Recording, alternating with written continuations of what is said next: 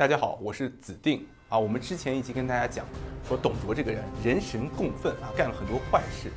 董卓之所以进京啊，正是应了何进和袁绍的邀请。现在董卓掌握了朝政，可以说是请神容易送神难。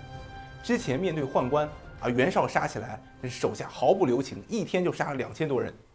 可是现在面对凶神恶煞的董卓啊，袁绍傻眼了。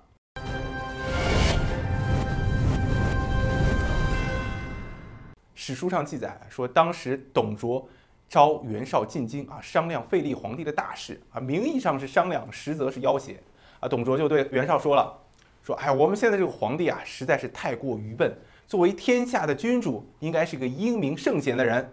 我看我们现在皇帝的弟弟不错，咱们干脆立他做皇帝吧。”袁绍一听啊，这废立皇帝的大事，我可不能答应啊。袁绍就骗董卓说：“说哎。”废立皇帝这种事情，我袁某人怎么能做得了主呢？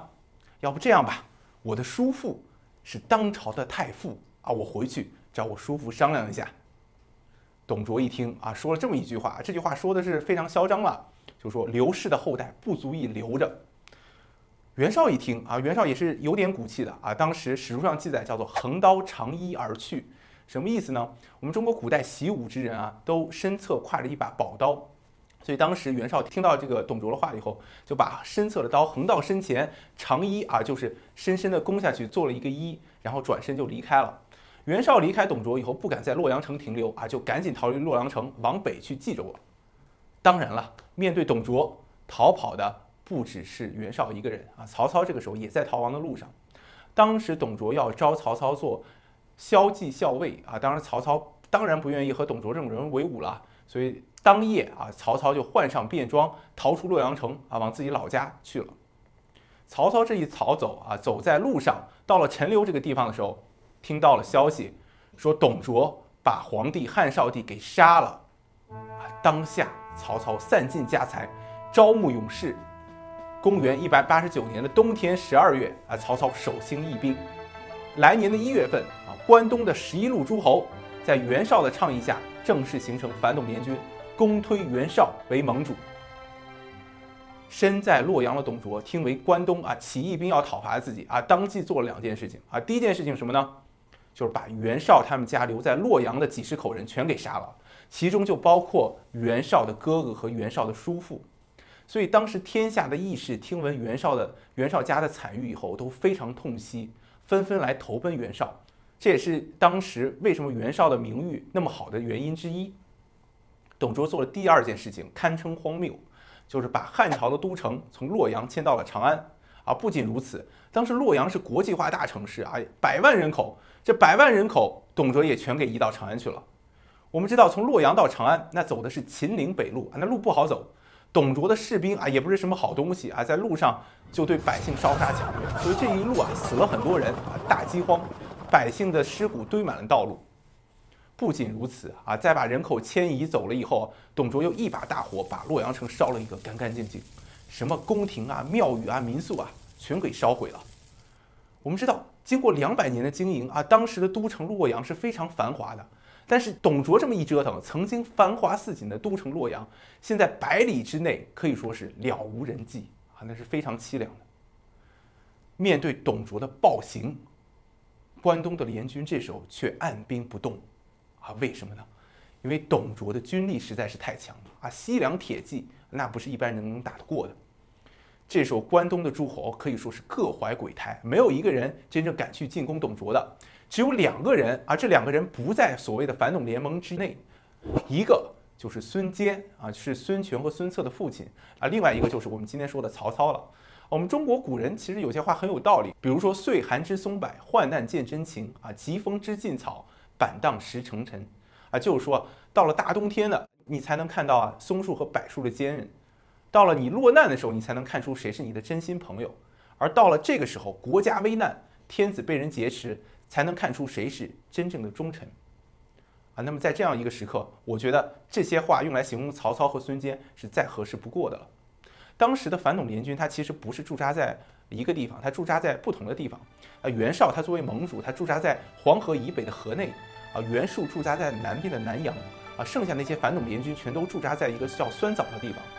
当时曹操带领自己招募的士兵来到酸枣，根据《资治通鉴》的记载啊，曹操就对在座的诸侯就说了：“举义兵以诛暴乱，大众以和，诸君何疑？我们大家兴起义兵来为国家除去国贼。现在大军已经集合，各位还有什么好迟疑的呢？”董卓焚毁洛阳，挟持天子，可以说人神共愤。这正是上天要灭亡董卓的时候，我们要一战平定天下，机不可失。曹操可以说是说的非常激昂，但是在座的各个诸侯啊，没有一个听进去的啊。为什么呢？因为都太惧怕董卓的实力了。那当时曹操非常失望啊，没有办法，只能带领自己的义兵啊向洛阳进发。走到汴水这个地方的时候，就遇到了董卓的著名将领徐荣。曹操的部队那都是新兵，刚招募的啊，新兵蛋子，训练不足，哪里是精锐的西凉骑兵的对手？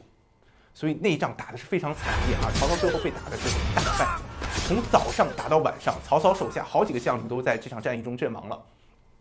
当时形势危急啊，曹操被远处射来的飞箭所伤，自己的战马也身受重伤，不能前行啊。这个时候，曹操的族弟曹洪在远处看到了曹操的行径，快马飞驰啊，赶到曹操身边，翻身下马。就要将战马让给曹操，曹操一开始不答应啊，推辞。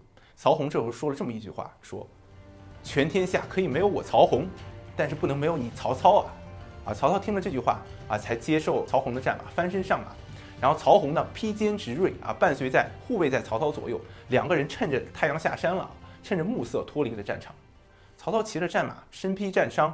之后回到酸枣联军的营地啊，远处就看到营地里啊歌舞升平啊，众人们不是在喝酒就是在唱歌。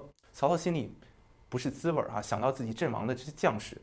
曹操来到营寨，啊，对着在座的诸侯就说了这么一番话：我们如果让袁绍进逼北面的孟津，让南边的袁术占据武关，威胁长安，我们占领成皋。威胁洛阳，我们声东击西，平定天下可以说是指日可待。可是现在倒好，你们这帮人打着兴起义兵的旗号，却在这里寻欢作乐，高歌纵酒，全天下的人都为你们感到寒心啊！我曹操都为你们感到羞耻啊！曹操这话说的非常好，但是在座的诸侯依然没有一个人听得进去。这些诸侯可能心里还笑话曹操呢，就说。啊，你看你曹操不自量力，带着这么点士兵去打一董卓，你看被打了个落花流水吧？你现在反而怂恿我们去干这事儿啊，我们才不干呢！曹操当时没有办法，非常失望，就离开了酸枣。但曹操这个人有一个特点，就是啊，百折不挠啊，不会轻易放弃报国的这个理想。所以曹操当时就和夏侯惇一起来到扬州招募新兵，招募了几千的新兵。但是在回城的路上又碰上了哗变啊！你说曹操真是够倒霉的。大半夜的，哗变的士兵火烧曹操的军帐啊！曹操从睡梦中惊醒，拔出身侧的宝剑，连杀十几个叛兵。曹操这个人武艺是非常高强的，所以哗变的士兵一看啊，打不过曹操，就一哄而散。曹操冲出营帐啊，碰到了夏侯惇，两个人回头收拾剩余的士兵啊，点了点啊，大概只剩五百人。啊，曹操没有办法，就带着这五百人继续往北走，去的地方就是河内。啊，曹操为什么来河内啊？啊，一个原因是曹操当时对酸枣的联军大失所望，更重要的原因是因为在河内有一个曹操非常信赖、曹操寄予厚望，这个人名声传播于四海。啊，这个人不是别人，正是反董联军的盟主袁绍。曹操来到河内，就是寄希望和袁绍合兵一起南下讨伐董卓。可是这个时候的袁绍啊，忙东忙西啊，就是不南下讨伐董卓。袁绍在忙什么呢？啊，袁绍这个时候忙两件事情。第一件事情啊，就是另立皇帝。袁绍当时一看，你董卓可以废立皇帝，立了一个汉献帝啊，我们反董联军，我们也可以立皇帝啊。所以袁绍当时就想立一个叫刘裕的皇亲国戚做皇帝。袁绍先去找了曹操啊，袁绍当时派遣使者就对曹操说了这番意思啊。曹操听了以后是这么回答袁绍的：说我们兴起义兵啊，天下远近的人们都支持我们，这是因为我们讲义。啊，现在皇帝幼小，被国贼董卓劫持啊！这问题并不出在皇帝身上，是因为国贼董卓。我们现在另立一个皇帝，这不是乱上加乱吗？以后天下一定会大乱的。所以曹操就拒绝了袁绍。袁绍一看，哎，这不行，那找谁呢？啊，袁绍就找自己弟弟袁术。啊，当时袁绍给袁术写了封信啊，信里面这次袁绍更过分啊，给造谣。袁绍说啊，我们当今这个皇帝汉少帝啊，他其实不是老皇帝亲生的，啊，他不知道哪里来的私生子，所以我们要废掉他，立刘裕做皇帝。啊，袁术一看这个信，那心里冷笑一声，哼，不愧是小老婆生的啊，这个袁绍没本事啊，要立也立我们袁家的，立什么刘家的？袁术这个人啊，早就有自立为皇帝的野心啊，这个时候他就假托人意，也拒绝了袁绍。袁绍这个时候在曹操和袁术这儿碰了一鼻子灰啊，没有办法，直接派遣使者去找刘裕。刘裕这个人是什么人啊？刘裕这个人为人非常清廉正直啊，他的衣服都是补丁衣服、补丁裤子。刘裕当时是豫州牧啊，就相当于现在河北省省长，对百姓也是非常仁慈的。你想啊，这么一个为官和为人都非常好的人，肯定是不会答应袁绍的嘛。刘裕就对袁绍的使者说了。说现在天下大乱啊，我们皇帝被国贼劫持着，我深受国恩，没有机会报答国家的恩情。我们诸位应该同心协力啊！你倒好，净想这些歪门邪道的鬼点子，竟然想着造反另立皇帝。所以刘裕就一口回绝了袁绍的要求。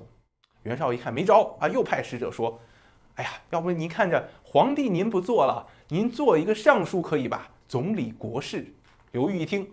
少来这一套啊！你们再这样，我就去往北去投奔匈奴了。袁绍一看，说总不能把刘裕逼到去匈奴了吧？啊，这事儿才作罢。袁绍另立皇帝不成啊，就开始打起自己盟友韩馥的主意了。